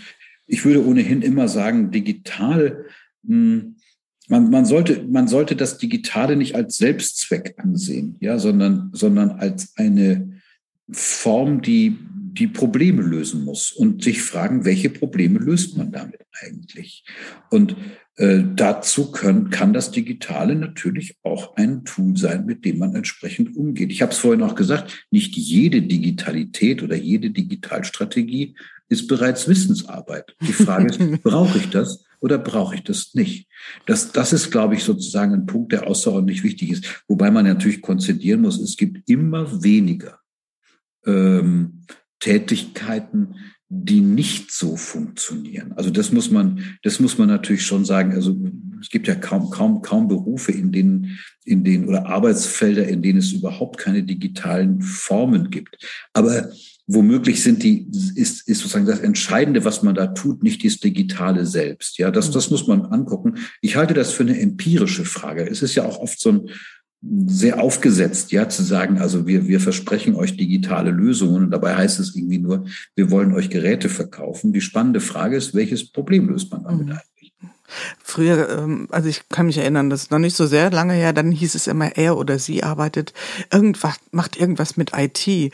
Und heute würde ja dieses Bild völlig ins Leere greifen, weil wer könnte von sich schon sagen, er oder sie macht gar nichts mit IT. Es ist die Frage, bin ich in der Anwendung, bin ich in der Kreation desselben? Und ähm, es gab, ich, meine Frage zielt so ein bisschen dahin, dass wir ja jetzt in den letzten zweieinhalb Jahren verstärkt über digitale Medien vor allen Dingen auch in der Arbeitsrealität miteinander kommuniziert haben. Und dann haben wir es ja nochmal unmittelbar zu spüren bekommen, was das bedeutet in der Zusammenarbeit. Also was einfacher wird, was vielleicht besser gelingt, als wir es uns vorstellen konnten, aber ja. was vielleicht auch Grenzen sind. Und aber das ist ein schönes Beispiel dafür, dass es nicht so einfach ist, worüber wir eigentlich reden. Also mhm. äh, wir, wir beide führen jetzt dieses Gespräch, auch wenn das man, wenn man das als Podcast nicht sehen kann, über Zoom. Ne? Ähm, was ist eigentlich digital an Zoom? Also natürlich ist es eine digitale Technik, die, die benutzt Computer. Ne? Aber genau genommen ist es doch ein funktionales Äquivalent fürs Telefon oder fürs Bildtelefon. Das heißt, dass die Lösung, die wir da jetzt für etwas finden, die ist eigentlich gar nicht digital. Es ist nur die Übertragung von etwas, das man auch analog machen könnte, in ein digitales Medium. Und, und unser Gespräch ist nicht allzu stark davon bestimmt, dass es über Zoom stattfindet. Es ist nur halt möglich, dass wir in unterschiedlichen Orten sitzen und äh, so weiter. Ja, also das, die interessante Frage ist, würde sich eigentlich durch eine bestimmte Art von Technik etwas ändern? Mhm dadurch, genau. dass wir das verwenden. Und das ist, also es gibt ein sehr schönes Buch, relativ neu von, von Sascha äh, Friesike und Johanna Sprondel. Das heißt, äh, ich glaube, träge, träge Veränderung, eine träge Transformation bei Reklam erschienen. Die haben ganz schön beschrieben, dass wie stark diese Digitalisierungsgeschichte so eine Art von, von Etikettenschwindel geradezu ist, ja, wo man sagt, also Digitalisierung heißt, dass man möglichst teure Geräte, wenn ich übertreibe, mal so steht mhm. das auch nicht drin, aber, aber das ist sozusagen so eine bestimmte Form. Und was verloren geht, ist die Frage dabei, hm, was ist eigentlich der Beitrag des Digitalen hier zur, ich will jetzt nicht Wertschöpfung sagen, zur, zur Tätigkeit. Ne? Mhm. Und hm, dann, dann stellt sich die Frage nochmal anders. Also, dass wir jetzt über Zoom reden, ist vielleicht nicht so entscheidend. Aber dass Zoom es ermöglicht, im Homeoffice zu sitzen oder Leute miteinander zusammenzubringen, das haben wir in der Pandemie gelernt, die, die das viel kürzer planen können, zusammen zu sein, weil sie nicht irgendwo hinfahren oder fliegen müssen. Oder es viel leichter wird, Leute zusammenzusetzen, die normalerweise nicht zusammen sind. Das ist ja eine, eine interessante Form, die fürs Wissen, für die Wissensarbeit, wenn meine Definition der Rekombination von Elementen tatsächlich stimmt, eine durchaus entscheidende Bedeutung haben kann. Und dann ist auch wieder die Frage, was ist das Digitale daran? Ja, das ist ja eigentlich, sind ja diese Kommunikationstechniken unter jetzt sagen wir mal informatischen Gesichtspunkten Punkten relativ einfache Technologien. Ja, die sind nicht besonders hm, elaboriert. Noch elaboriert, nicht. genau. Ne, noch nicht. So mhm. ähm, interessanter ist die Frage, wo fängt das eigentlich an, dass die Digitaltechnik selbst Teil dieser Wertschöpfung wird. Also nicht im Sinne einer Effektivität oder Effizienzsteigerung oder Zeitersparnis oder eines neuen, eines neuen Mediums, sondern wo wird das eigentlich selbst so etwas? Das ist die interessante mhm. Frage. Und, und mm, in der Pandemie haben wir zumindest gelernt, dass, mm, dass mm, vieles, viele der Anwendungen, die wir so im Alltag über digitale Anwendungen benutzen, vor allem dadurch profitieren, dass sie mehr, mehr Convenience, sagt man, glaube ich, wie heißt es? Also ja, Komfort, niedrigschwelliger werden, komf ja. komfortabel werden. Und das ist ohnehin auch eine techniksoziologische interessante Idee, dass wir sehen, dass Techniken sich dann am meisten durchsetzen, wenn man sie nicht durchschauen muss. Also mhm. ähm, in der Computertechnik ist das doch spannend. Ja, wenn man hinreichend alt ist, kennt man noch MS-DOS, wo man also Befehle eingeben muss, die selber ja nur eine Benutzeroberfläche sind. Dann kam Windows und das kann jeder Trottel bedienen, weil man nur einfach irgendwelche Icon auf irgendwelche Icons drauf äh, drücken muss. Wir benutzen jetzt ähm, mit, mit, mit, mit Hilfe unserer Smartphones ganze Datenbanken, ohne zu wissen, was eine Datenbank eigentlich ist ist. Ne, und das ist doch das Interessante, dass, dass sozusagen diese Art von Digitalität vor allem Benutzeroberflächen produziert. Die spannende Frage ist, was passiert eigentlich dahinter? Also Zoom beinhaltet die Möglichkeit, durch Mustererkennung rauszukriegen, ob jemand konzentriert arbeitet oder nicht. Das ist in Deutschland verboten, ähm, aber das könnte man dafür verwenden. Man kann das als Kontrolltechnik verwenden, die eine unsichtbare Kontrolltechnik ist. Das, das wäre doch spannend zu sehen, wie würde so etwas Arbeitsformen verändern. Wir denken immer nur Homeoffice oder, oder nicht Homeoffice. Ähm, und dann kommen die großen äh, disruptiven Veränderer wie Elon Musk, die uns, der uns jetzt in den letzten Tagen gesagt hat, äh, Tesla-Mitarbeiter müssen 40 Stunden. ja, das war heute, genau. Irgendwie total bekloppt ist, ja. Also man sagen würde, ähm, dass, da, da dekouvriert sich also etwas als, als, als Show, bei der man womöglich gar nicht darüber nachdenkt, was ist denn jetzt eigentlich der Anteil des Digitalen an neuen Tätigkeitsformen?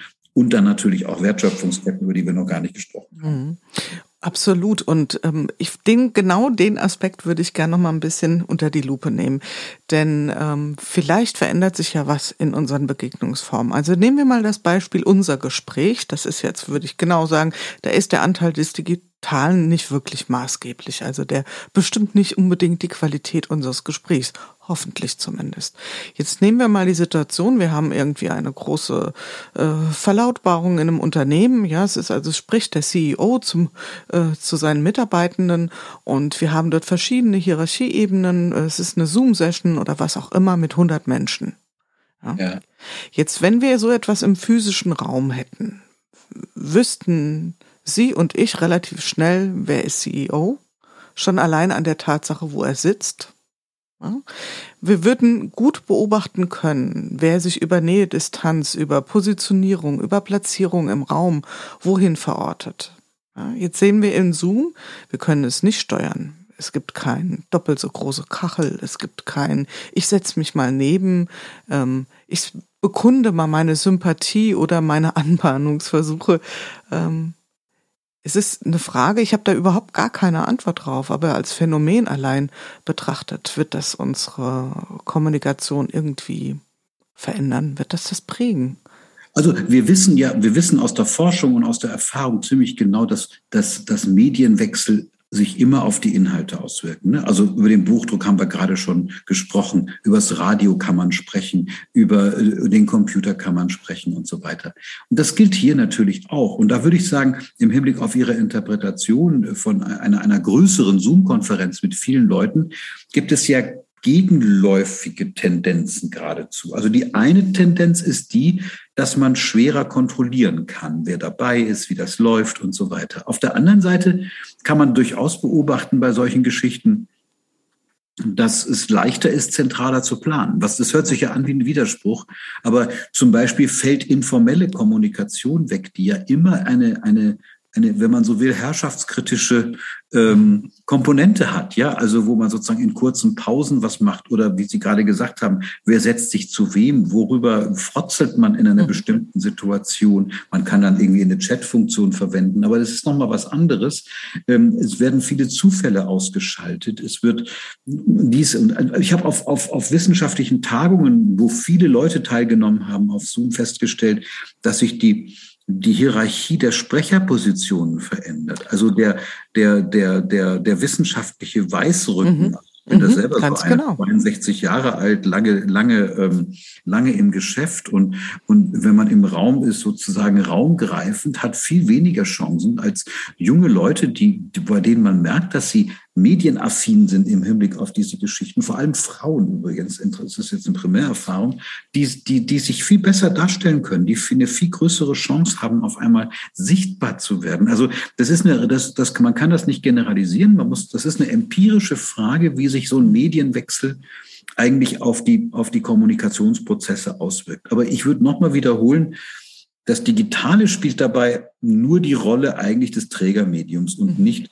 der Sache selber. Ja, also bei der Sache selber würde man sagen, ähm, wie unterscheiden sich Plattformökonomien von anderen Ökonomien oder wie unterscheiden sich unterscheidet sich die, die, die Nutzung von Datenbanken für Preisermittlung von anderen Formen von Preisermittlung. Das sind ja die Geschäftsmodelle, die wir kennen. Ja, also ähm, wie kann ein Anbieter in fast in Echtzeit das günstigste Angebot machen, äh, vor allem auf Massenmärkten. Ja, das ist ja rechnertechnisch gar nicht so einfach, weil man wahnsinnig viele Informationen gleichzeitig verarbeiten muss, schnell reagieren muss, schneller reagieren, als das ein natürliches Bewusstsein kann. Da würde man sagen, das ganze Geschäftsmodell ist darauf aufgebaut, dass der Rechner in Echtzeit etwas tut, was der Anwender gar nicht kontrollieren kann. Das, das wären, das wären sozusagen Dinge, wo die Digitalität selbst eine Rolle spielt. Das Beispiel, das Sie gerade sagten mit der großen Zoom-Konferenz, das ist ein digitales Trägermedium, das sich auf die sozialen Konstellationen sehr stark auswirkt. Mhm.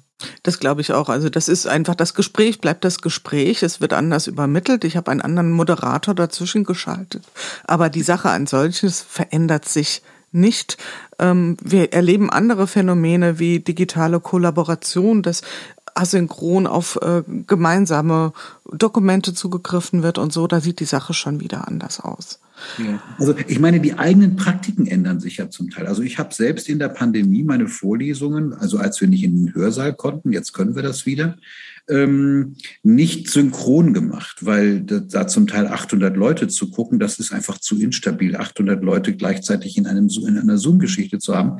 Das heißt, ich saß dann, ich habe montags meine Vorlesung meistens, ich saß sonntags abends hier in meinem Arbeitszimmer und, und habe die Sachen eingesprochen in eine, in eine ähm, Webinar. Mhm. Äh, ja, also ich habe es ohne Video gemacht, damit die Dateien nicht zu groß werden, nur in eine Präsentation besprochen. Das war total spannend, also hier selber zu sitzen und niemanden zu sehen und trotzdem eine engagierte Vorlesung zu halten. Das ist zum Beispiel so ein, das ist so ein Beispiel, bei dem man sagen muss, wie sich die Praktiken eigentlich selber verändern. Meine Erfahrung ist, dass das die präzisesten Vorlesungen sind, die ich je in meinem Leben gehalten habe und gleichzeitig trotzdem weniger rübergekommen ist, als es im Hörsaal gewesen wäre.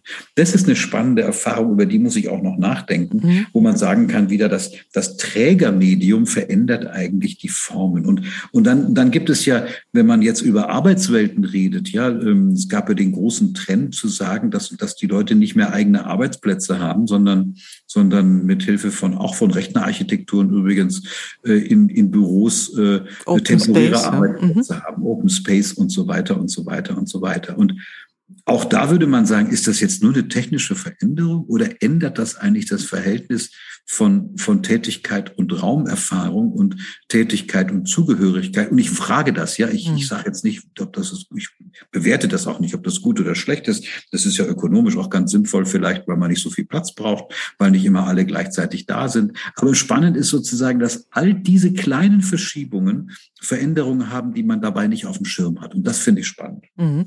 Und da sind wir wieder ein bisschen beim Geist, der aus der Flasche kommt, weil dann kommen schon auch neue Formen raus. Und ich meine, im Moment wird etwas diskutiert, was mich persönlich immer so ein bisschen rotes Knöpfchen ist. Die Zukunft ist hybrid. Ich ähm, finde das schwierig, weil ich finde, das ist allenfalls die Gegenwart und nicht die Zukunft. Ja, das ist ja das, was wir momentan erleben, die Wechselmodelle. Und ich hoffe doch sehr, dass wir in der Zukunft eine Digitalität erleben, wo wir digital integral unterwegs sind, also wo wir uns bedarfsweise, wie Sie eben sagten, an welcher Stelle macht Digitales denn Sinn? Worauf ist es eine gute Antwort? Genau. Ja, dass wir uns das an der Stelle und möglichst nahtlos, ohne störendes Ruckeln, ja, also Ruckeln im ja. Sinne von Betriebssysteme verlassen, wechseln, dass wir uns das sozusagen zu eigen machen. Das wäre zumindestens mal eine Vision, die ich ansprechender fände, als zu sagen, dieses, hier ist das Analoge, hier ist das Digitale und wie so ein, äh, ja, Roboter wechseln wir von rechts nach links.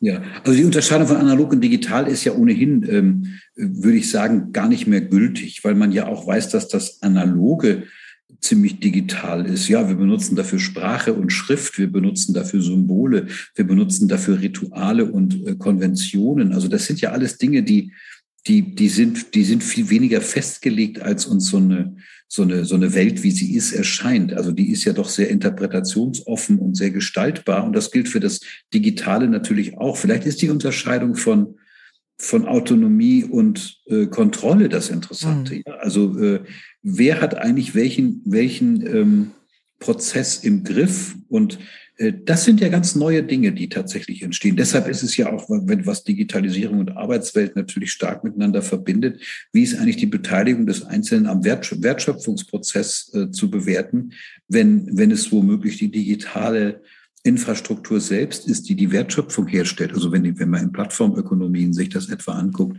dass viele Prozesse unabhängig von den, von, von Produzenten im engeren Sinne werden, vielleicht aber abhängiger von Moderatoren werden, die mehr, mehr Wissensarbeit machen müssen, als das vorher der Fall war, wenn man diesen Begriff nochmal aufnimmt. Also da, da, da verschieben sich unglaublich viele Dinge. Wir reden gerade viel über die Digitalisierung der Verwaltung. Ja, also mhm. es ist ja, das ist in Deutschland ja ein Katastrophenthema, wenn man, wenn man so will. Wir kriegen es ja doch nicht mal hin, in mehr Ebenensystemen äh, miteinander kompatible Datensätze überhaupt zu produzieren. Äh, das, das ist in der Pandemie ja auch sehr deutlich geworden.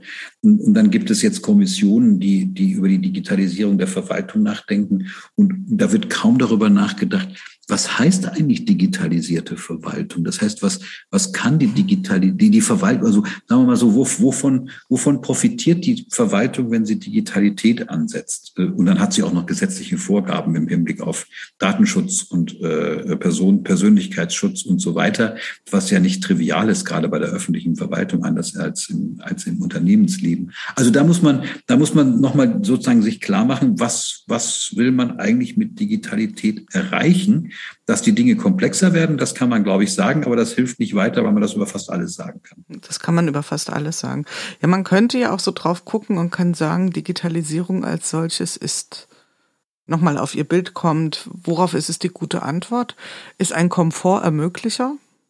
Also es, äh, es gibt ja einen Grund, warum wir uns irgendwie dieser Technologie näher hingewandt haben. Ja, die ist ja nicht von selbst entstanden. Es gab ja eine Annahme, warum wir es überhaupt haben entstehen lassen. Und jetzt müssen wir uns quasi mit den Konsequenzen auseinandersetzen und sagen, auch andere Systeme anpassen. Wir können aber auch sagen, es ist, ähm, wie wir es ja am Anfang hatten, ähm, ein Wachstumstreiber. Ne? Ja, also es sind natürlich die Geschäftsmodelle der Zukunft, die da, die da passieren. Das ist gar, das ist ja gar keine Frage. Und die entscheidende, der, der entscheidende Treiber für, für, für Wertschöpfung ist Mustererkennung. Das, das, das kann man, glaube ich, wirklich so generalisieren auf allen möglichen Ebenen, auf technischer Ebene, auf der Ebene von Produktion, auf der Ebene von Ideenproduktion, auf der Ebene von Informationsverarbeitung, auf der Ebene der Erschließung von Märkten, auf der äh, Ebene der Beobachtung von Märkten, ähm, ne, also Kunden zu beobachten. Also wenn man jetzt mal ganz ähm, extreme Bilder macht, äh, dann, dann, dann, dann kannte sozusagen jemand mit Kundenkontakt seine seine Pappenheimer, weil er mit denen quasi groß geworden ist. Äh, das sind konkrete analoge Personen. Heute braucht man als Marktbeobachtung intelligente Formen der Mustererkennung ähm, möglicher Märkte, die man erschließen kann oder so etwas, ja. Oder der gesamte Logistikbereich, der früher hieß Logistik ein Lastwagen mit Diesel, ja. Das äh, heute ist Logistik wahrscheinlich die am stärksten digital getriebene Form der der Verarbeitung von Gütern und äh, Dienstleistungen und Informationen und ähm, zwar im Raum und im ähm, also im sozialen Raum, im geografischen Raum und natürlich auch im ökonomischen Raum. Ja, also das, das ist total spannend zu sehen, dass diese Arten von, von, von, von Verschiebung von, von Entitäten, um es mal so zu sagen, äh, ohne Vermittlung durch Digitaltechnik in dieser komplexen Welt überhaupt nicht mehr möglich ist. Nee, das ist definitiv nicht mehr möglich.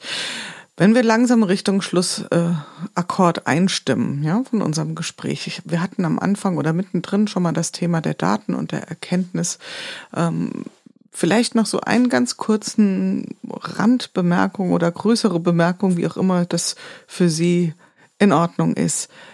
Wie verhält es sich dann mit dem Gedanken von Big Data? Ich habe da so meine ganz persönliche Meinung. Ähm, es ist ja so dieser Versuch, ich habe irgendwann mal diesen Spruch gesehen, den fand ich eigentlich sehr schön. Big Data ist der Versuch, die Stecknadel im Heuhaufen dadurch besser zu finden, indem ich den Heuhaufen vergrößere. Und ähm, inwieweit ist das ähm, so ein Bild, wo Sie mitgehen können, wo Sie sagen, wir brauchen künftig einfach noch mehr Daten oder ist es nicht eine ganz andere Kompetenz, nämlich aus dieser unfassbaren Summe an Informationen, an Daten, äh, eine Erkenntnis zu extrahieren? Ja, also beides. Ja, das, das Bild, das stimmt schon ziemlich genau. Ja, äh, das, das Interessante an Big Data ist ja gar nicht das, also sagen wir mal so, das ist ja auch ein Schlagwort. Ja, mhm. Big Data heißt ja im Prinzip nur, dass man Datensätze hat, mit denen man etwas tut, von wovon man noch nichts wusste, als die Datensätze erhoben worden sind. Das ist eigentlich Big Data. Natürlich ist das eine ganze Menge an Daten und man kann jetzt auch gar nicht die Frage beantworten, ob wir so viel Daten brauchen oder nicht. Die fallen sowieso an. Mhm. Also alle unsere Alltagspraktiken produzieren Daten. Ne? Also ähm, der, die Benutzung einer Scheckkarte, die man ja gar nicht mehr ähm, äh, physisch braucht, ja, sondern, sondern die, die eine virtuelle Scheckkarte ist, äh, hinterlässt Spuren. Unsere, unser Verkehrsverhalten hinterlässt Spuren. Unsere Kommunikationsformen hinterlassen Spuren. Überall sind Daten. Unsere, unsere Konsumverhalten hinterlässt Spuren. Überall. Und die Arbeitsformen, die wir haben, hinterlassen auch Spuren. Also diese Daten sind da. Und jetzt ist die spannende Frage mit dem Bild und mit dem Bild der Nadel im Heuhaufen. Dass der, die Nadel im Heuhaufen ist ja was anderes als der Heuhaufen. Ne? Also deshalb kann man die finden.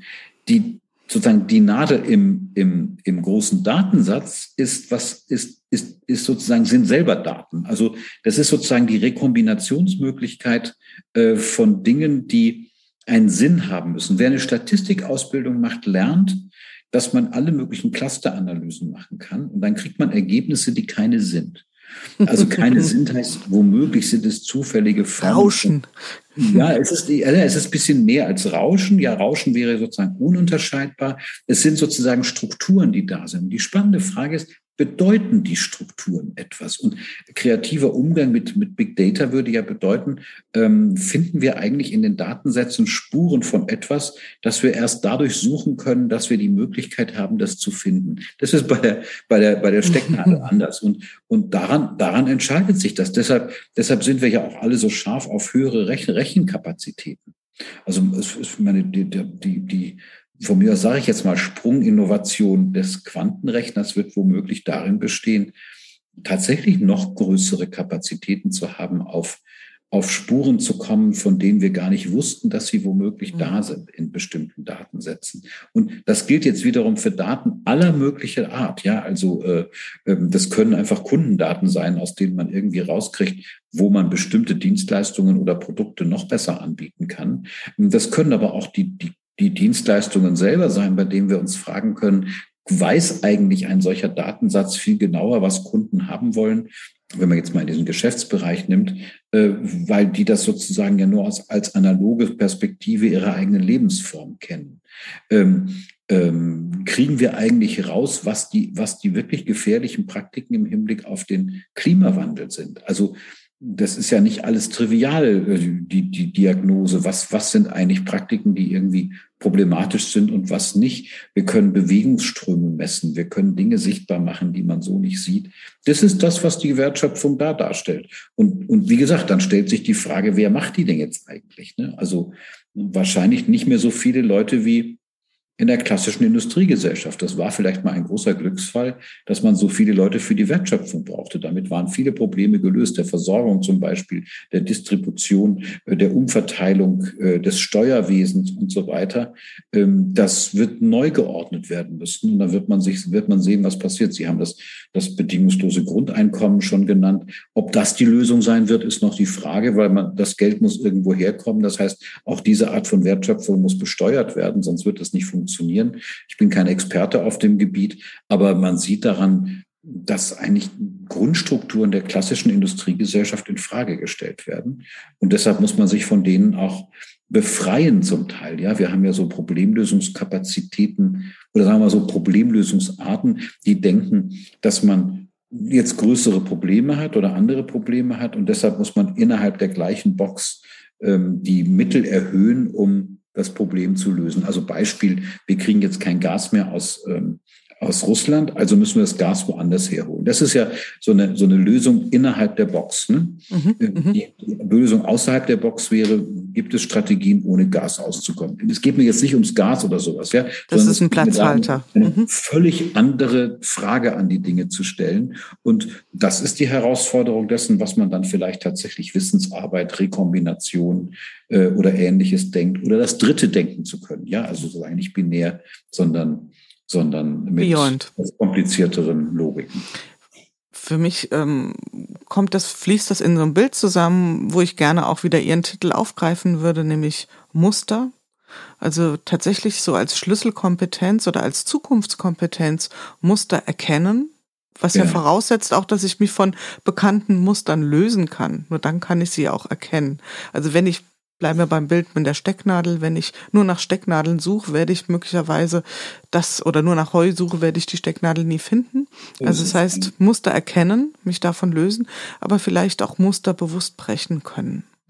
ja, das und das ist ja auch eine, das ist eine alte Kulturtechnik. Also vielleicht ja. ist das die Kulturtechnik schlechthin. Schon die alten Hermeneutiken, die entstanden in der Theologie entstanden sind, die heilige Schriften zu lesen und rauszukriegen, was wollte uns eigentlich der, der liebe Gott damit sagen, ist Mustererkennung. Ne, also rauszukriegen, was gehört eigentlich zum Korpus der Heiligen Schrift, ist Mustererkennung. Literaturwissenschaft mhm.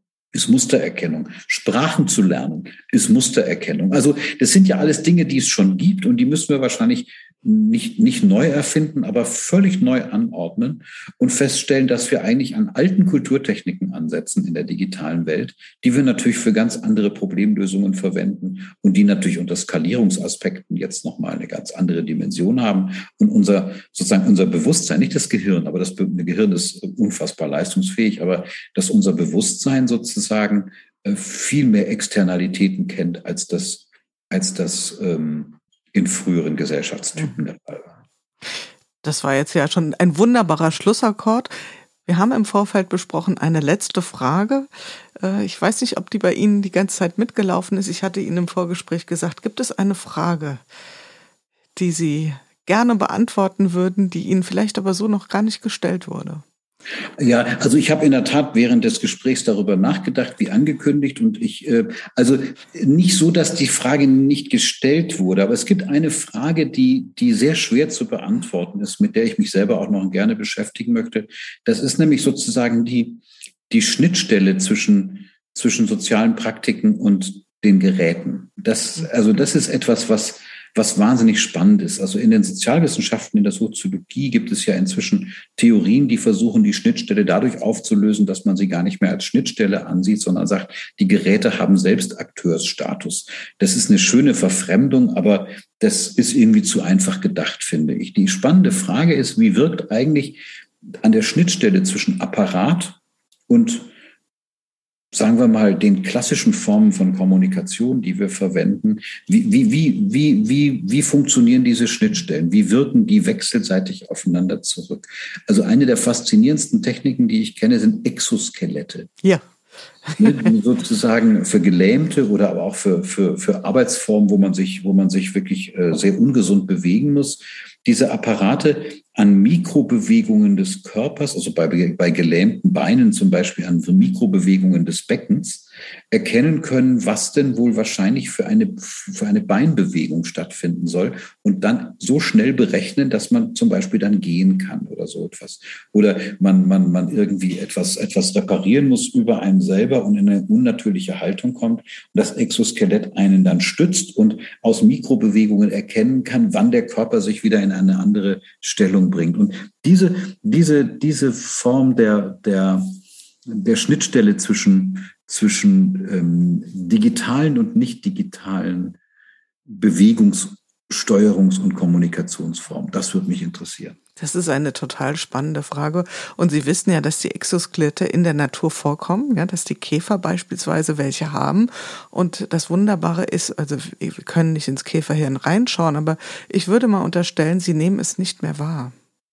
Und das ist ja, ja die höchste Form. Die Apparate auch nicht. Ja, also die genau. Apparate funktionieren ja erst dann, wenn man sie nicht mehr als Apparate Wenn man sie nicht mehr spürt. Genau. Und das ist übrigens wiederum so eine techniksoziologische Form. Äh, also wir, wir, wir, wir können alle Auto fahren. Ne? Also die meisten zumindest. Und, äh, und interessant ist, man muss dafür nicht wissen, was da passiert. Also ich würde mal sagen, 99 Prozent der Menschen, mehr wahrscheinlich, haben keine Ahnung, was eigentlich passiert, wenn man auf ein Gaspedal drückt. Und das funktioniert total super, dass man sagen kann, diese Techniken äh, simulieren eigentlich, dass sie gar nicht da sind. Oder ähm, was ich eine, eine der, der, interessantesten Techniken, das ist die Steuerungstechnik für Airbus-Flugzeuge. Das, also die haben ja nicht mehr diese, diese, diese Steuerräder, sondern, mhm. sondern, sondern, so ein Joystick, ne, äh, mit dem man das Flugzeug steuert, bei denen man künstlich für den Piloten Widerstände reinbaut damit es so aussieht, als würde man den Seilzug für die, für die, für die entsprechende Steuerung der Klappen und so weiter machen. Was, was sozusagen eine Kontrollform simuliert, aber gleichzeitig keines der Signale des Piloten eins zu eins auf das Gerät übertragen wird, sondern eine Rechnerleistung dazwischen ist, die der Pilot, während er die Dinge verarbeitet, vergessen kann das ist total spannend. Und, und äh, Techniken setzen sich eigentlich erst dann durch, wenn sie von Leuten beherrscht werden können, die die Technik nicht beherrschen. Das ist eigentlich das Spannende.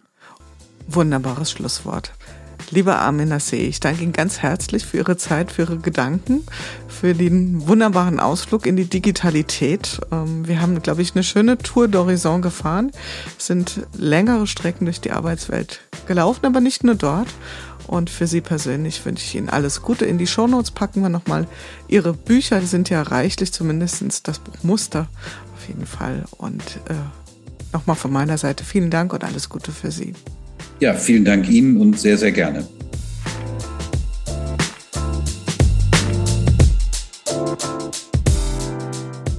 Ja, das war es wieder im Podcast Good Work in unserem Good Work Salon. Wenn euch die Art der Gespräche gefallen, wenn ihr Freude daran habt, etwas tiefer in die Themen einzutauchen, spannende Geschichten zu hören und Transformationserfahrungen live mitzuerleben, dann schaltet ein, hinterlasst ein Abonnement. Ihr findet den Podcast überall dort, wo man üblicherweise Podcast findet. Das heißt bei Apple, bei Spotify, seit kürzerer Zeit auch bei YouTube. Ich freue mich auf jeden Fall, wenn ihr wieder einschaltet und freue mich auch über Nachrichten auf allen möglichen Kanälen von euch. Und bis dahin, passt gut auf euch auf. Eure Jule Jankowski.